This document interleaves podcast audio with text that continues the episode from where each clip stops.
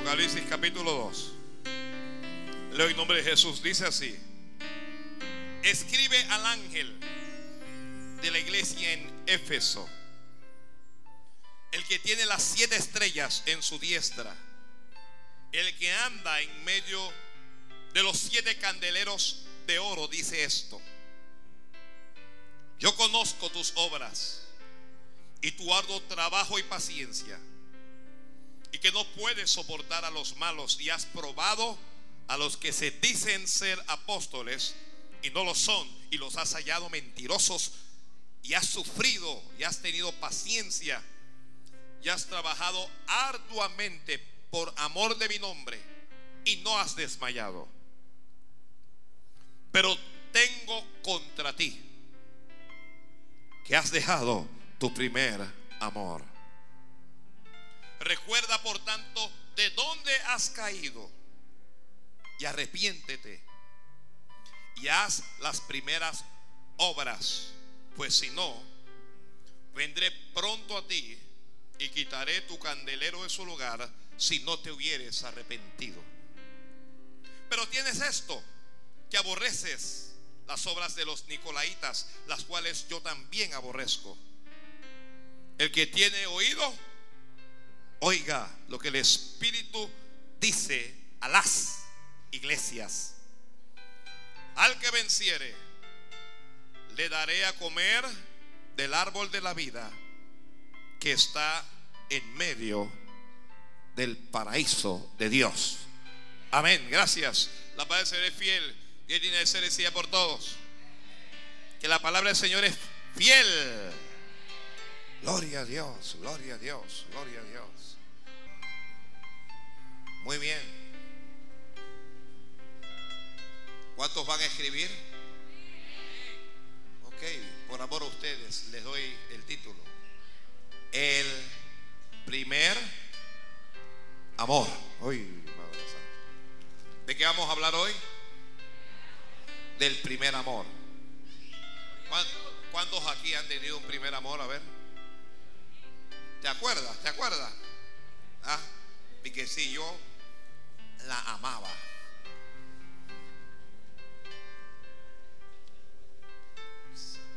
Como comienzan a reírse. Yo recuerdo a mi primer amor. Me hizo llorar, te digo. ¿Cómo lloré el día que me dejó mi primer amor? Gracias a Dios que me encontré otro amor que ese sí no me deja.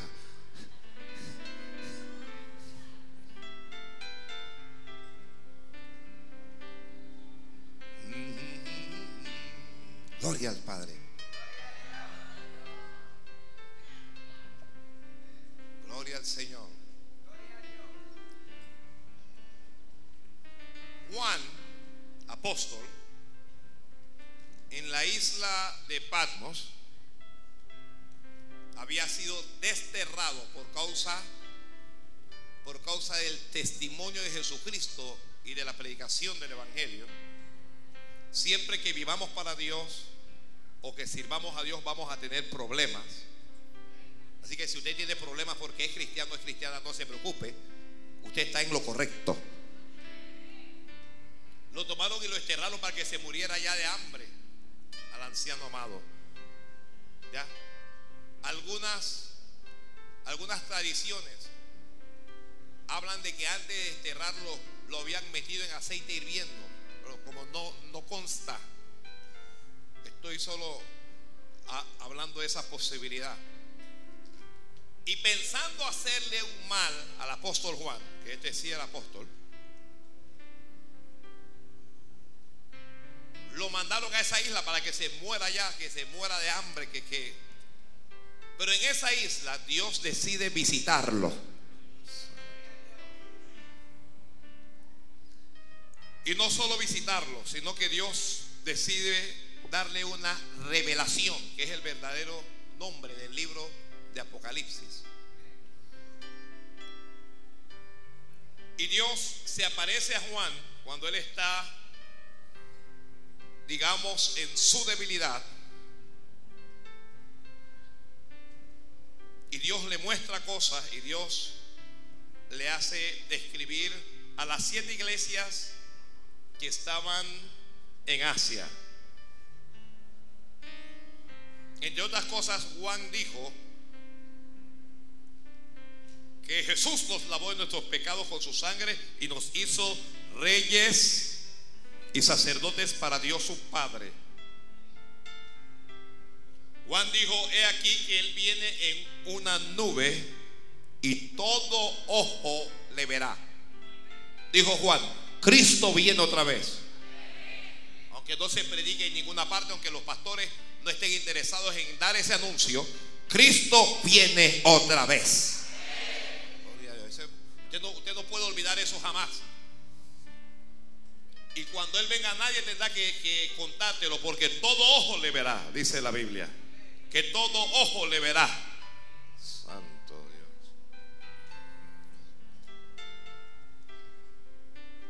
Y Juan le escribe a la iglesia estableciendo, diciendo, yo Juan vuestro hermano y copartícipe vuestro en la tribulación, en el reino y en la paciencia de Jesucristo, estaba en la isla llamada Patmos por causa de la palabra de Dios y el testimonio de Jesucristo.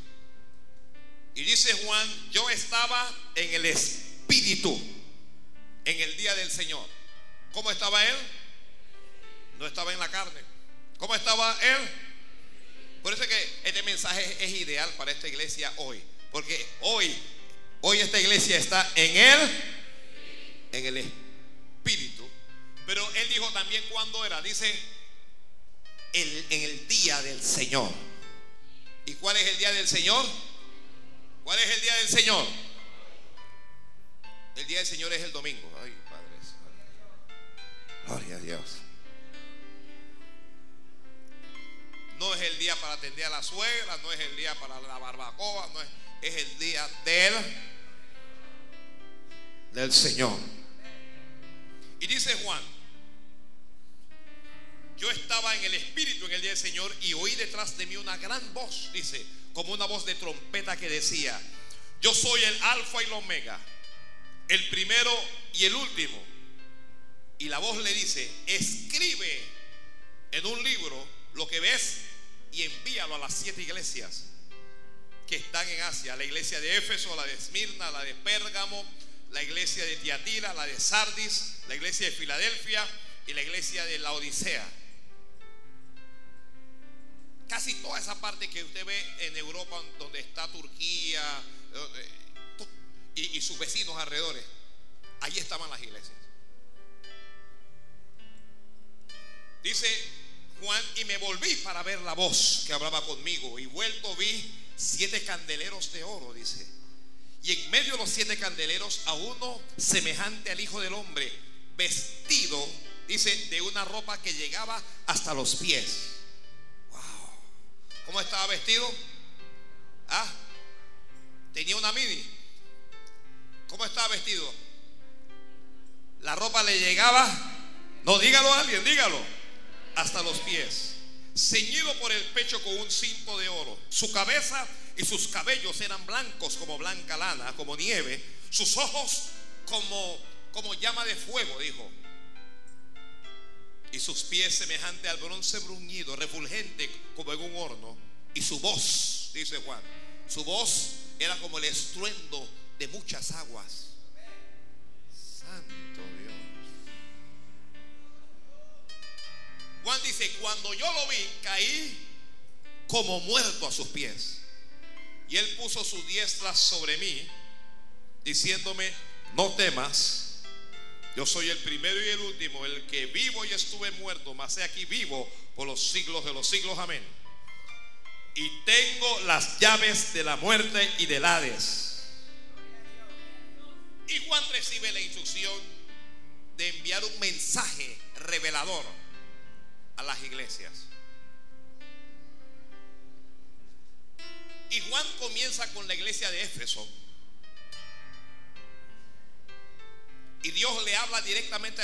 ¿Cómo, era la iglesia de Éfeso? La iglesia de Éfeso era una iglesia, era especial. Era una iglesia que servía a Dios. Era una iglesia que guardaba la sana doctrina. Es importante la doctrina. La doctrina es importante, de manera especial hoy. Porque hay un montón de cosas en internet que no son parte de la doctrina de Jesucristo. ¿Está escuchándome? ¿Ya? Usted se mete a internet y usted va a ver apóstoles, usted va a ver predicadores, arcángeles y todo, con unas doctrinas que no están en la Biblia. Por eso es que en ocasiones quien busca en internet lo que está haciendo realmente es revolviendo un basurero. Si usted está buscando al azar y no sabe qué es lo que está buscando. Por eso es que yo siempre les digo a las ovejas que las ovejas deben comer pasto de su pastor. Oh.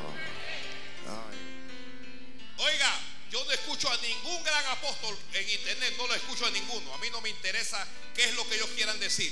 Tengo la Biblia, tengo al Espíritu Santo y también tengo pastor. También tengo pastor centrado en la doctrina de Jesucristo. Yo no necesito ir a recibir ninguna gran revelación. Ya, no necesito buscar revelaciones, porque hay locos y locas en internet con títulos de apóstoles, pero que están enloquecidos. Hablando cosas que dicen que Dios les reveló a ellos, pero que no están en la Biblia. Y si Dios te reveló algo a ti que no está en la Biblia, tu revelación es callejera. Es una revelación vulgar, eso no es de Dios, hombre.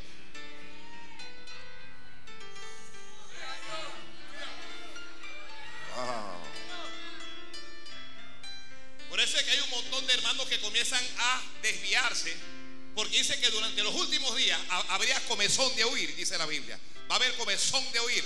Mire que Dios sabe que ya Dios sabía que iba a haber internet. Mira, ya Dios sabía que iba a haber Facebook, que iba a haber Twitter. Ya Dios sabía que, que, iba a estar Google, que iba a estar YouTube. Ya Dios sabía, y dice Dios, durante los últimos días va a haber comezón de oír.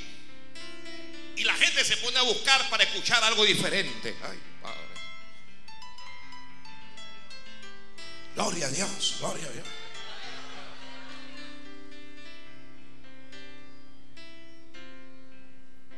Cuando usted comienza a comer de dos lados, usted no discierne ya cuál es el de Dios y cuál no es el de Dios. Toda oveja tiene un pastor. Voy a repetirlo, voy a repetirlo, voy a repetirlo. Toda oveja tiene un pastor. Y ese pastor ha sido asignado, designado, establecido por Dios para llevar a sus ovejas a lugares de delicados pastos. Y si alguien me escucha por la radio y su pastor no le está dando pastos, sino que le está dando testimonios y le está echando cuento, váyase ahí a ese lugar, a, un, a una, un lugar, a una congregación donde le prediquen el Evangelio de Jesucristo.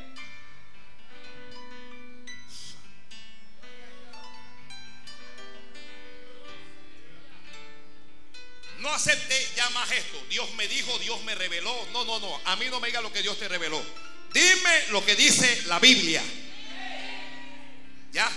A mí Dios me reveló. Dios le ha revelado un montón de cosas. Pero eso no está en la Biblia. Ya usted no puede aceptar más de que es que Dios, el Señor me reveló, que el Señor me dijo, ¿qué dice la Biblia?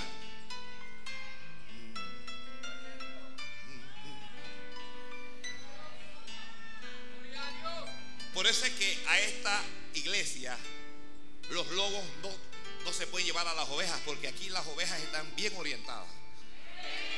aquí se le habla a la oveja y, cuando viene un hablador de eso, un bocón de eso, la oveja lo mira y, y la oveja, la oveja como que este no es.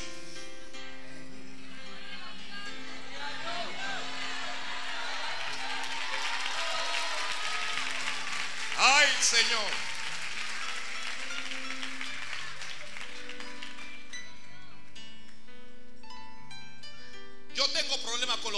Mesiánicos, con los pastores que ellos son la última, la última Coca-Cola, que ellos, ellos tienen una revelación que más nadie. Mire, Dios ha hablado cosas en la Biblia y ellos la contradicen. Dios prohibió el divorcio, ellos aconsejan que se divorcien. Dios, Dios prohibió eh, el, homosexualismo. Ellos no hablan contra el homosexualismo. Eh, eh, ellos tratan de, disimularlo. Dios prohibió la idolatría. Ya ellos no hablan contra la idolatría. Porque ellos quieren suavizar la palabra para llenar sus congregaciones. Pero esta palabra que yo estoy hablando hoy no puede y no debe ser adulterada con nada. Gloria a Dios, gloria a Dios, gloria a Dios, gloria a Dios. Una hermana me dijo, pastor, me divorcié. ¿Cómo usted hizo eso? Mi pastor me lo dijo. Pero ¿qué dice la Biblia? Le, le pregunté yo. Ay, pero es que el pastor, ¿qué dice la Biblia?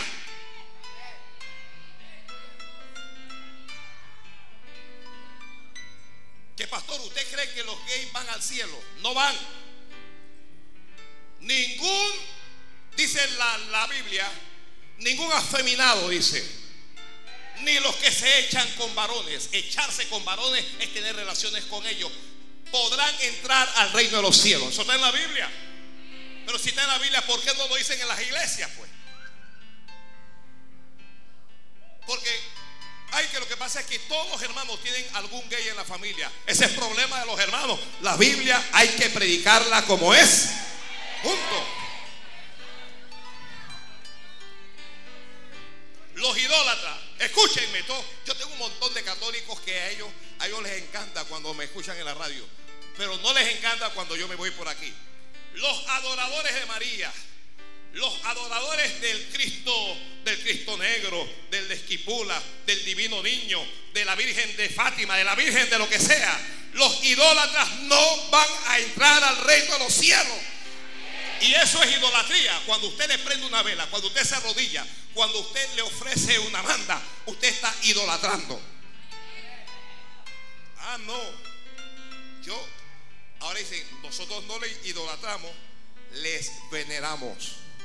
Así me dijo uno. Ah, digo, sí, usted le venera. Bueno, déjeme, déjeme leerle lo que dice la Biblia. Y le abrí en Éxodo donde dice, no te harás, dice la Biblia. Ninguna imagen, de ninguna semejanza, de nada que esté arriba en el cielo ni abajo en la tierra. Y Dios dice, no te inclinarás ante ellos ni los honrarás. Y venerar es honrar. Ay, Dios mío.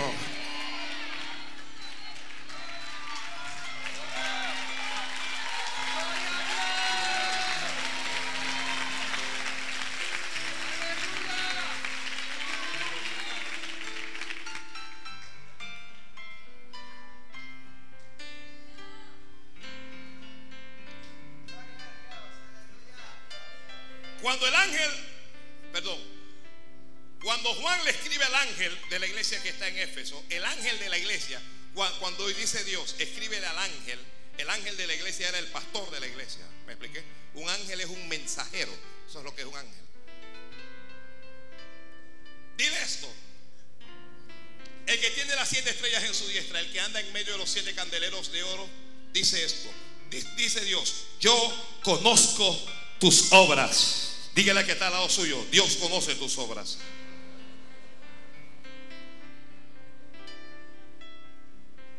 Dios conoce tus obras. ¿Cuáles obras? ¿Cuáles obras?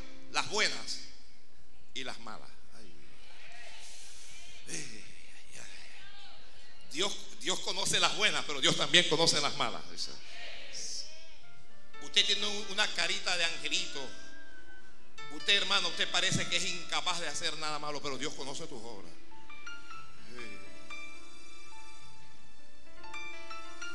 Los que sirven al Señor, Dios conoce tus obras.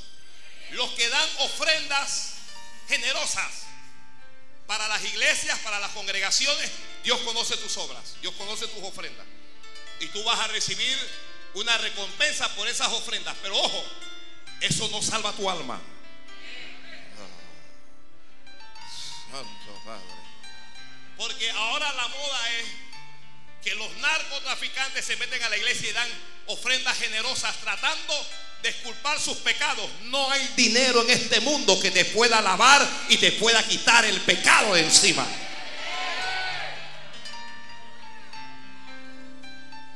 Y algunos pastores corruptos los reciben sin decirles a ellos lo necesario. No digo, oye, oiga esto. Yo no digo que esté mal recibir una ofrenda, porque cuando usted me trae una ofrenda, todo el que me trae una ofrenda a mí, yo nunca le pregunto y que, oye, ¿usted dónde sacó esa ofrenda? nosotros que preguntar y que, oiga, esta ofrenda usted la trabajó. Usted se lo regalaron. Usted que es, esto se lo ganó en la lotería, esto usted lo trae el hipódromo, esto usted vendió.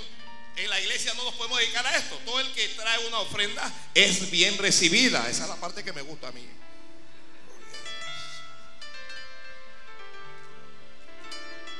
Pero una vez que yo identifico que alguien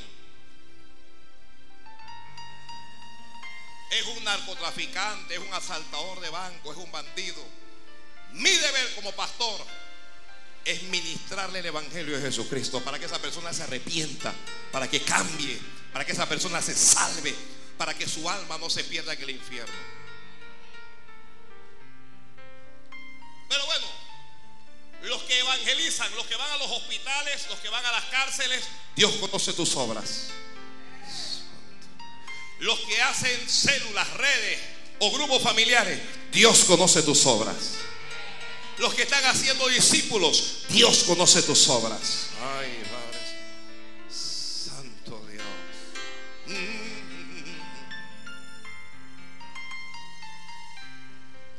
Dice Dios, conozco tus obras y conozco tu arduo trabajo. ¿A qué trabajo se está refiriendo Dios?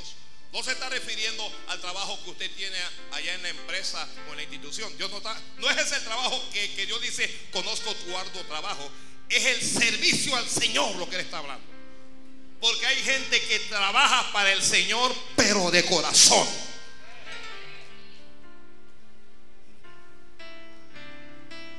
Hay gente que trabaja para Dios, pero de adentro. Y lo hacen con esmero, lo hacen con ganas, lo hacen con todo.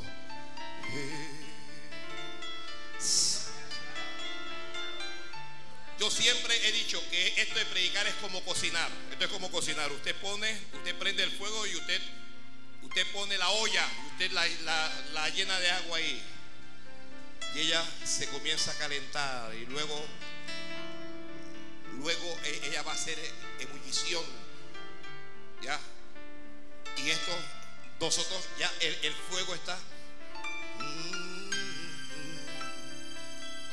Pero no se preocupe, que esto se va a calentar dentro de poco.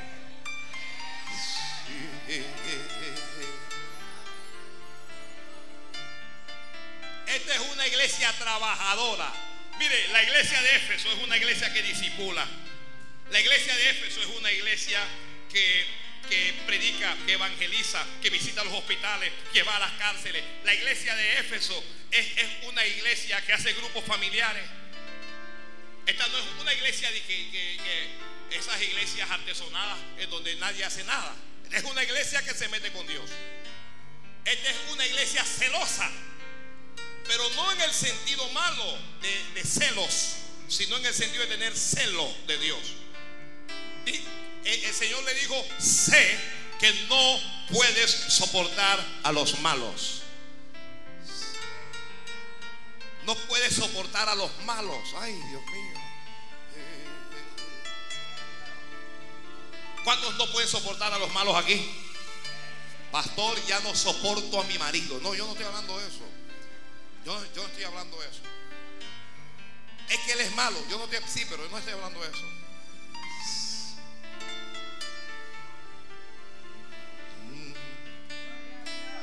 Me dijo un varón, pastor, me dijo un varón, tengo una mujer que es maluca. Digo, no, no, no fue maluca, medio es maléfica, creo que me dijo. Digo, digo, ¿y eso cómo es, varón? Dije, bueno, usted ha oído hablar de Jezabel. Digo, Jezabel. Esa es una, esa probablemente es la mujer más perversa en toda la Biblia. Dice, bueno, esa es.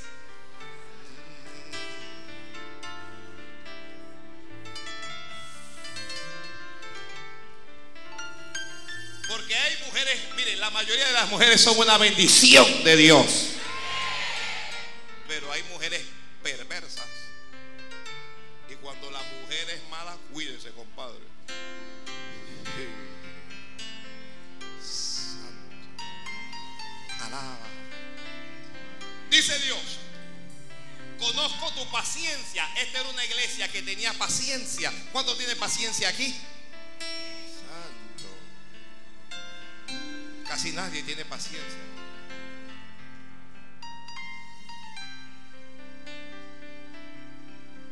Dice Dios, conozco que has probado a los que se dicen ser apóstoles y no lo son y los has hallado mentirosos. Hoy, esa moda de que todo el mundo quiere ser apóstol, ese es viejo. Ese es viejo. Oigan, yo me fui a un lado y, vi a alguien que estaba comenzando una iglesia, tenía como ocho personas y que le presentó al apóstol tal. Digo, ¿dónde está ese apóstol? Nunca ha fundado una iglesia, nunca está pastoreando a ocho personas y ya es apóstol. Digo, tremendo. Una pastora, amigo mía, amiga mía, perdón, me presentó a un, a un, a un rockero, por lo menos ese era su aspecto, pero largo y todo desordenado, jean roto por aquí, y, y me lo que este es el apóstol tal, me dijo. Digo, ¿en serio? Dice, sí, ese es apóstol. Y me gustaría, me dice ella, me encantaría que él predicara en tu iglesia.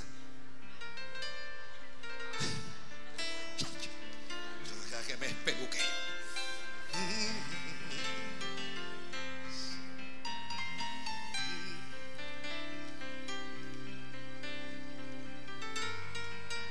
Y han tomado un ministerio que es poderoso como el ministerio apostólico y, lo han vuelto un desorden. Ahora usted se compra un, maní y usted abre el maní y te sale un apóstol ahí.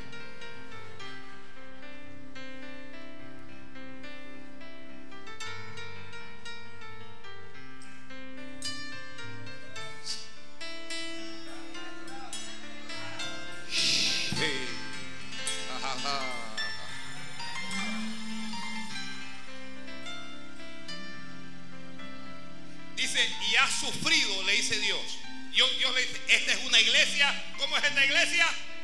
Sufrida. Es una iglesia sufrida.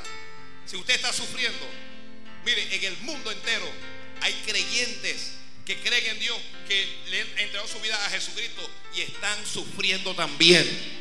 Así es que no se esté quejando ni esté maldiciendo. Antes bien, alabe al Señor. Ah. Oh,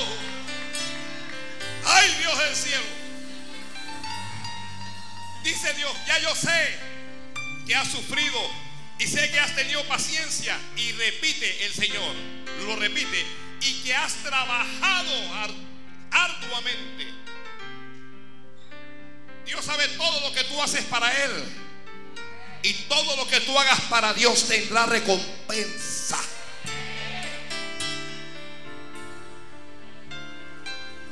Dice, y sé que no has desmayado. Mire, miren, estoy en las cualidades de la iglesia. Esta es una, una iglesia con cualidades. Y dice Dios, te reconozco esto. Escuche esto. Reconozco tu paciencia.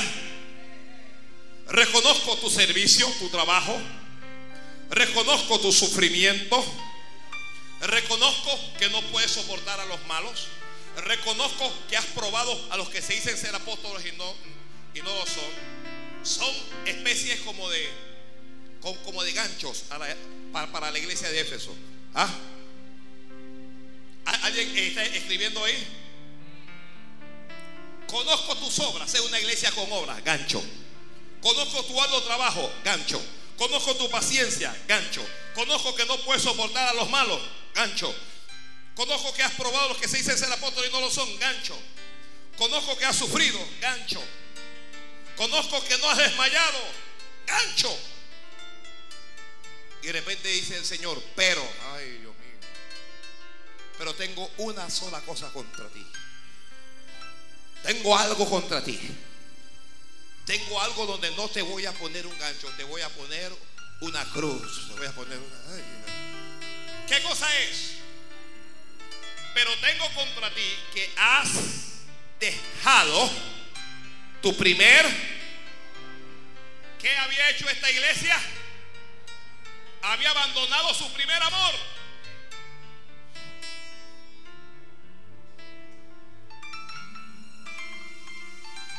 Yo he escuchado a hermanos con expresiones como esta. Ay, mira al hermano, mira a la hermana, así se está entusiasmando y todo.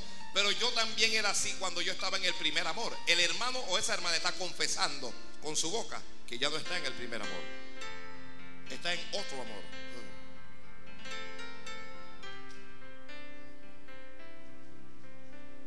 Tengo contra ti que has abandonado tu primer amor. ¿Qué cosa es el primer amor? Lo que sea, los lo, que han tenido un primer amor aquí. Aquí alguien ha tenido un primer amor.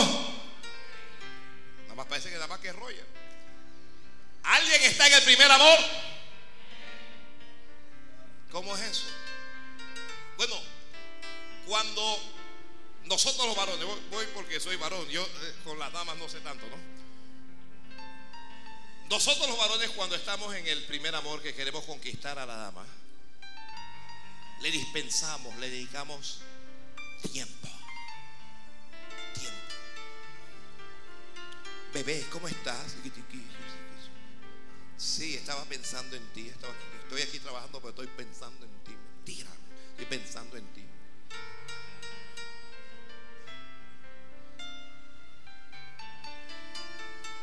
Tiempo. Voy a comprar este regalo. Un cumpleaños se le aparece con un, oso de peluche enorme.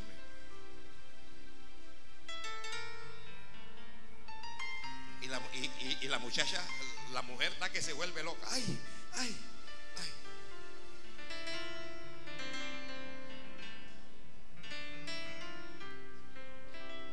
Palabras dulces, palabras hermosas.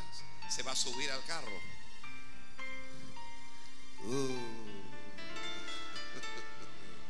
Sube.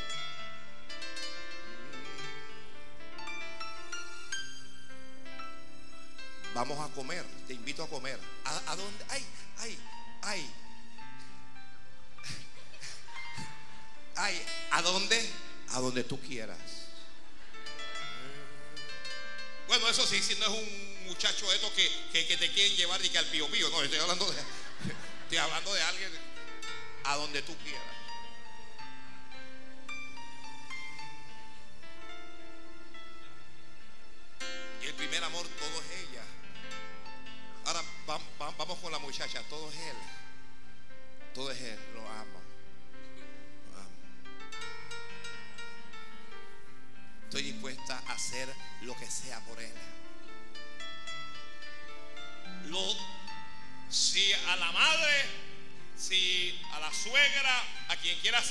Decir que ese no, ella es capaz de pelear contra la madre, contra la suegra, por su amor. Eh, ya tú elegiste, déjame elegir a mí. No quieres que sea feliz.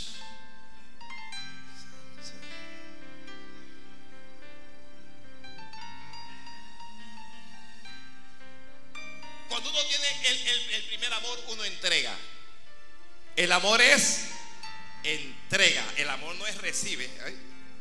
¿Ya? El que ama, dígalo a alguien el amor es entrega, el amor es cariño, el amor es ternura y el amor es relación. Ay, Dios mío. Pero luego pasa el tiempo y entonces las muchachas se casaron o no se casaron. Tuvieron una relación y todo lo demás y entonces va el hombre apurado y está en el carro y que pi, pi, pi, muévete o te dejo.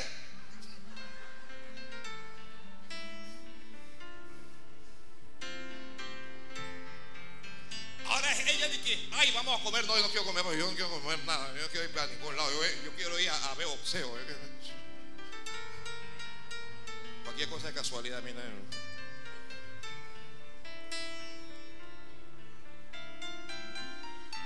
Ella dice, ¿cómo me voy? Que bien.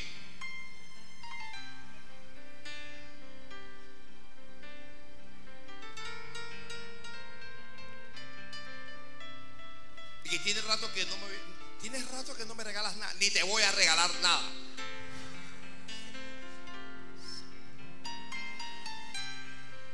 Hermana, usted sabe cómo es esto, usted sabe cómo es esto. Entonces usted comienza con que él me mintió. Él me dijo que me amaba y no era verdad. Él me mintió.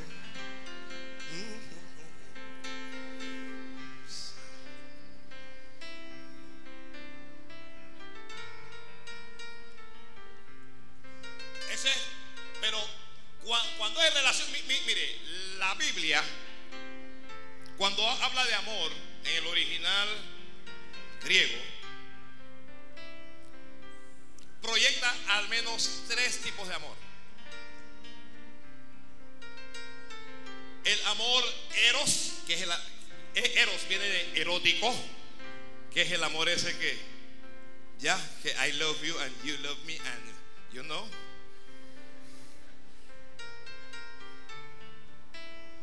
Que es el amor que no se queda en palabras, que, que es el amor que, que, que termina en una relación íntima, en una relación física. Es amor erótico, ¿ya?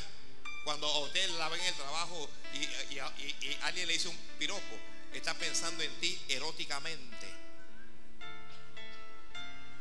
Uno ve y dice, qué muchacha más linda, y Dios mío, voy a, voy a tirarle para ver.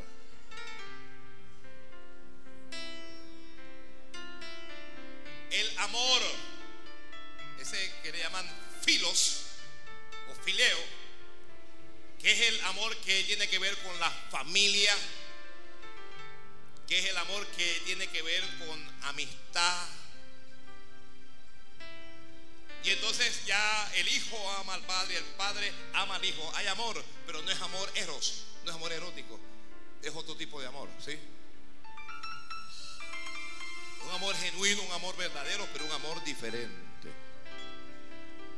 Como cuando un amigo ama a, a otro amigo, no es que sea gay, cuando la, Biblia dice que David y Jonatán se amaban, no es que eran gay.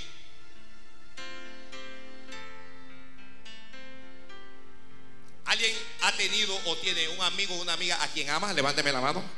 Ahí está. ¿Verdad que usted no está pensando en llevarse a su amigo o a su amiga a la cama? ¿Verdad que no?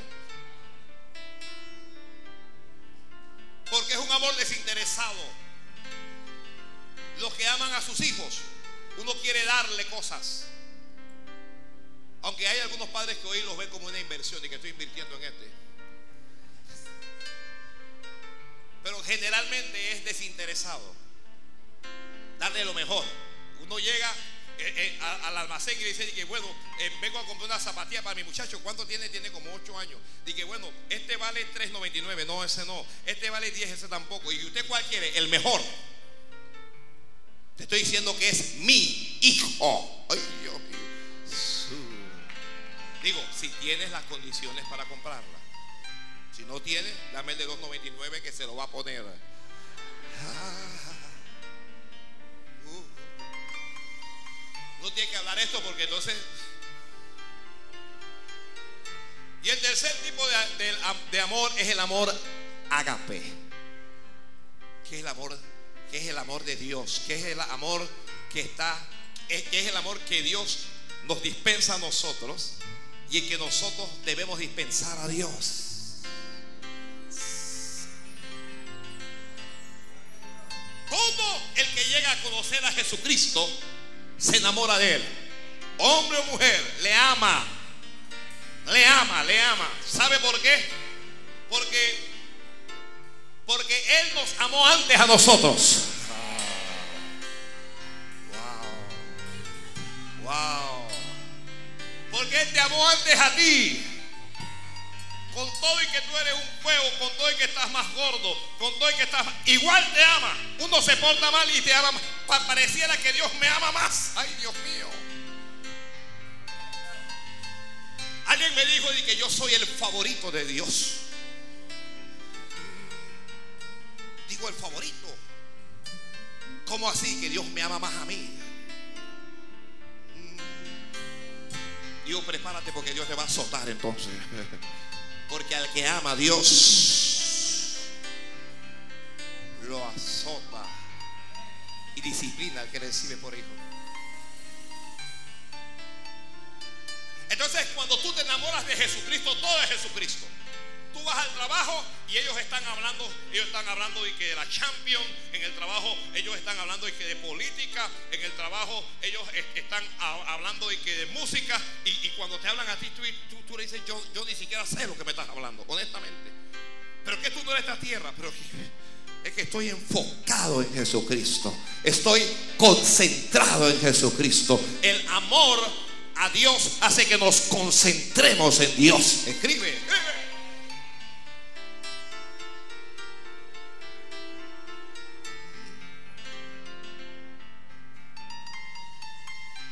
Comienzas a tener, mire, cuando uno tiene amor hacia Dios, amar a Dios, uno es tener relación con Dios. Escriba, relación. Relación. No hay amor sin relación. Aún el amor de la tierra, aún en el, en el amor eros. Aló. Para mantener ese amor hay que tener una relación. Tenía una relación. Y entonces alguien dijo que eh, eh, eh, eso el amor es como un jardín y que el jardín hay que estarlo podando y hay que estarlo regando. Una hermana me dijo, mi marido nunca me piropea. A mí me piropean en el trabajo, en la calle me piropean, pero mi marido no me piropea. Es que lo que te están piropeando, te están piropeando para tenerte. Luego que te tengan no te van a piropear más.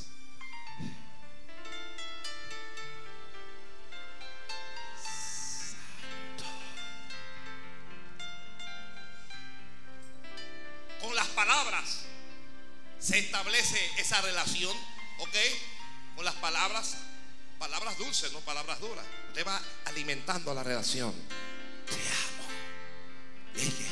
Ya, varón, te, le quedas, si, si, quieres taladrarle el corazón, te le quedas viendo a los ojos. Ya, y cuando ella está hablando, está hablando las tomas, y le dice, te amo. Y ella dice, ay. Pero usted piensa que ella va para atrás y ella, ella no va para atrás, ella está tomando impulso para decirte que y yo te amo más.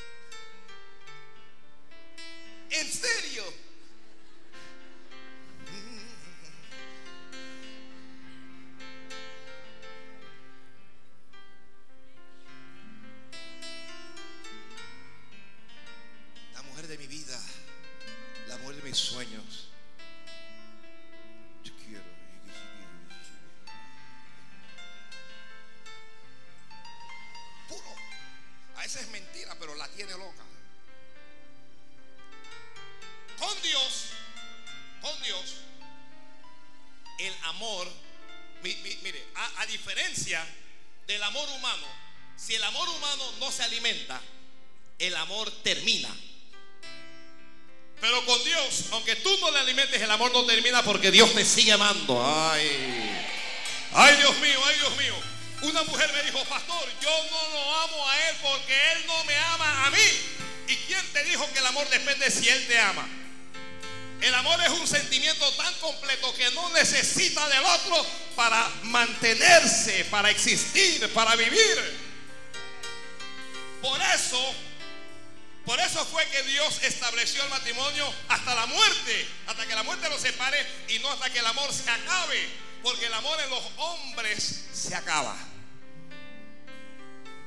Y cuando digo hombres es hombre y mujer. La mujer dice, pastor, pero es que ya yo no lo amo. Entonces, ¿qué, qué vas a hacer ahora? Un día tú te levantas a rebatir que, ¿sabes qué? Yo a Dios no lo amo. Y cuando Dios te mira, cuando Dios te ve, Dios te envía a decir con el pastor Bailey, dile él mañana va a estar a esta hora en el servicio. Ella va a estar allí. Háblale y dile que le amo. Ah, dile que le amo. Dile que le perdono. El, amor todo lo puede, todo lo sufre, todo lo soporta, todo lo espera, todo lo perdona. Dile que aunque se equivocó, dile que yo le sigo amando. Ay, Dios mío. Ay, Dios mío. Dile que le doy otra oportunidad. Dile que le estoy esperando.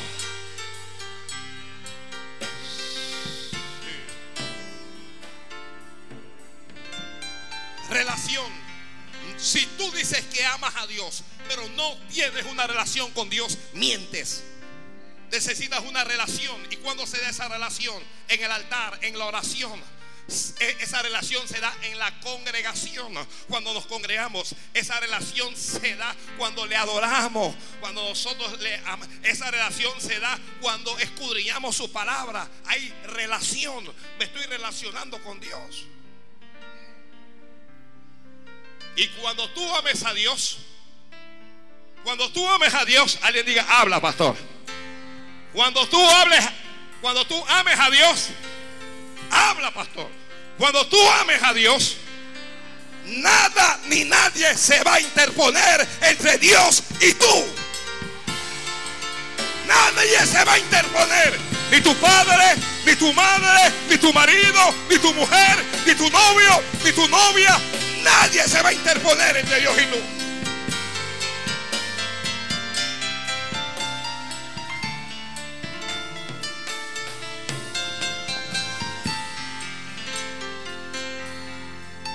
Santo Dios.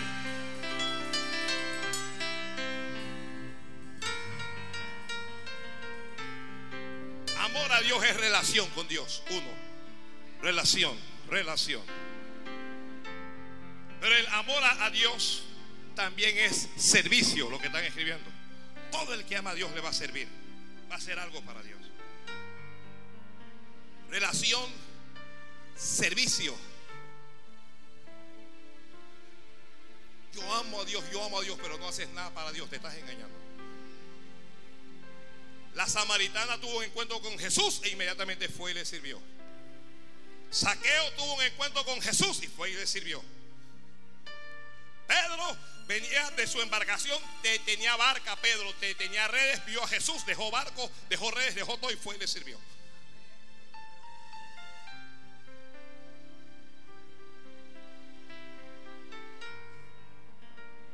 Una vez que te enamores de Jesús, servirás a Jesús. Él dijo, id y haced discípulos a todas las naciones. ¿Cómo fue que, dijo?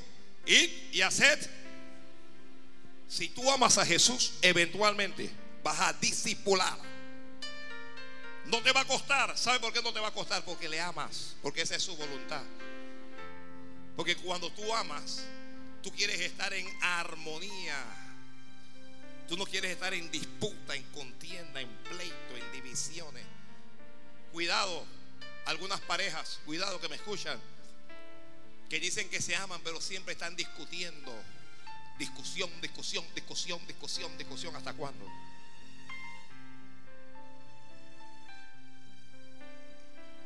Cuando usted llegue y que discusión, discusión, usted va a hacer así. Vamos a hacer una tregua.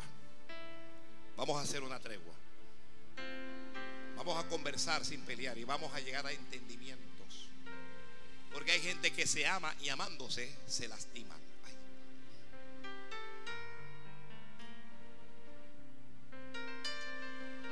Ay. Padre Santo. ¿Dios le está hablando a alguien? ¿Le está hablando Dios a alguien? Servicio que pueda servir tú al Señor. Si yo amo a Dios, pero es que yo... El amor a Jesús lo pone a Él por encima de todo y de todos. ¿Hasta dónde estás dispuesto o dispuesta tú a llegar por Jesús? ¿Hasta dónde?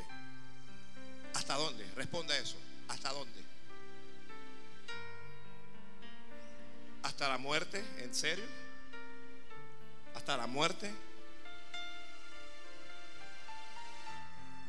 Hasta la muerte.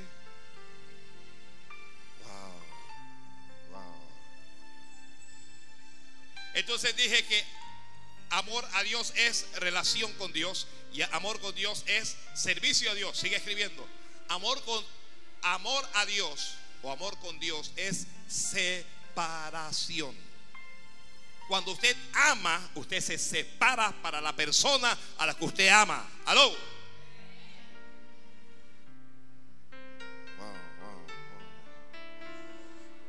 Vale, diga, Señor, háblame, háblame, háblame. Si amas a Jesús, tendrás que separarte de este mundo. Tendrás que separarte del pecado. Tendrás que separarte de la maldad. Tendrás que separarte de lo malo. Si amas a Jesús, vas a tener que renunciar a cosas que a ti te gustan. ¿Cómo qué? ¿Cómo qué? bueno como, como el alcohol, como vicios, como droga, como casinos, bingos, hipódromos, como a nicotina. Voy a tener que separarme de ciertas diversiones porque hoy el mundo ideal es trabajar cinco días a la semana, ok, recoger algo de dinero y entonces ir a, tomarnos unos copetines y, a, a jactarnos de nuestro ostentoso estilo de vida. El mundo ideal de hoy es ese. Tengo dinero y yo aquí me divierto, dice, me estoy divirtiendo sanamente. Aquí me estoy embriagando sanamente. Sanamente te irás al infierno.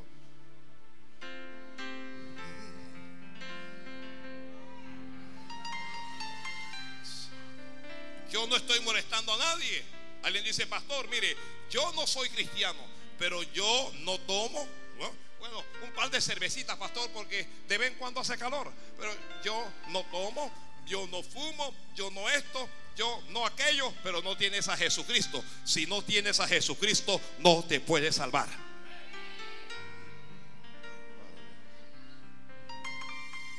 No serás salvo.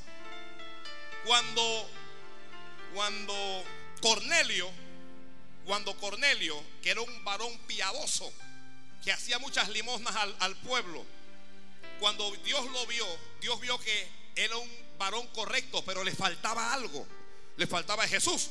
Y Dios le habla a, Cornelio y dice, mira, yo he oído tus oraciones y yo he visto tus limosnas. Envía a traer a uno que se llama Pedro, que, que, venga a tu casa para que te hable y para que te diga qué es lo que tiene que hacer. Y cuando Pedro llegó, Pedro le dijo, muchacho, tú, tú das ofrendas, tú das diezmos, tú das todo, pero te falta Jesucristo.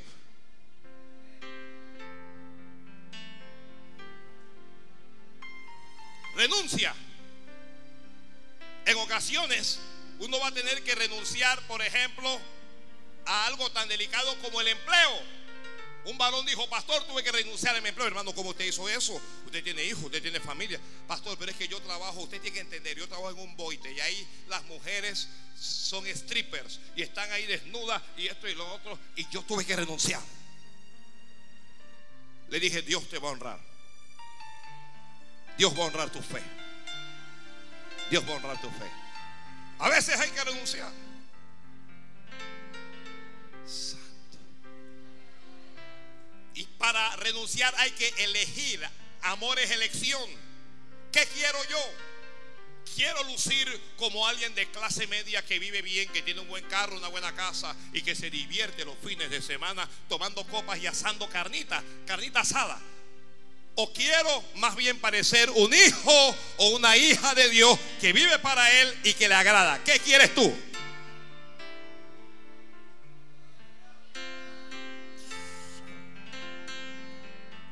El amor, el amor es desprendido. ¿Ya? Porque hay algo que yo le llamo amor tóxico entre los hombres.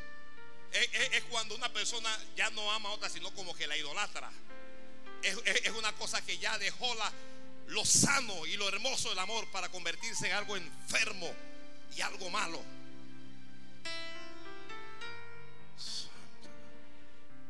Como cuando una madre está con la hija y ama tanto a la hija que no la suelta, que no le da espacio, que no la deja no la deja desarrollarse, no la deja casarse, no la deja entablar una relación. A donde uno ve a la hija, ahí está la vieja metida. Ay, Dios mío, ay, Dios mío.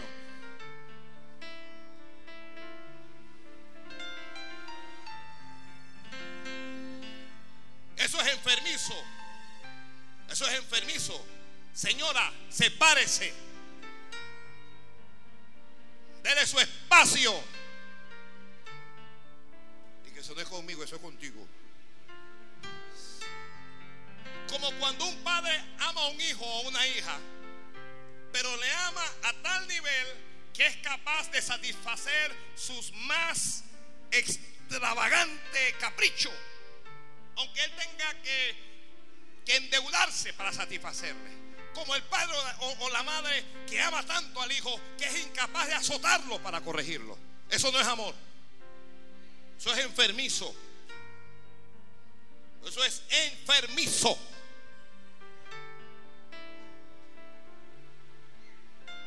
El muchacho creció.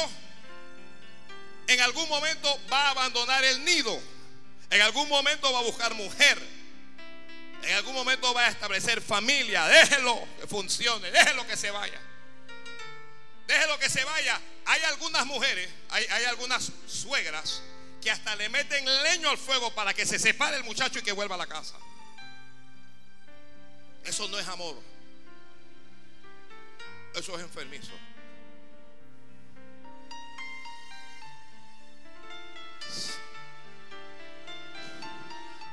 Como cuando algunos abuelos se encargan de sus nietos. Y el nieto le enfría el ministerio. Ya no puede orar porque está con el nieto. Ya no puede evangelizar porque está con el nieto. Y ya no puede hacer nada porque está con el nieto. El nieto se convirtió en tu ídolo. Ay, Dios mío.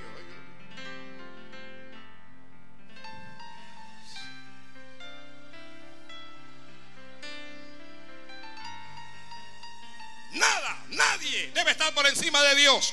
Amarás a Jehová tu Dios con todo tu corazón, con toda tu alma, con toda tu mente, con toda tu vida. Le vas a amar con todas tus fuerzas. Amarás a Dios más que todas las cosas.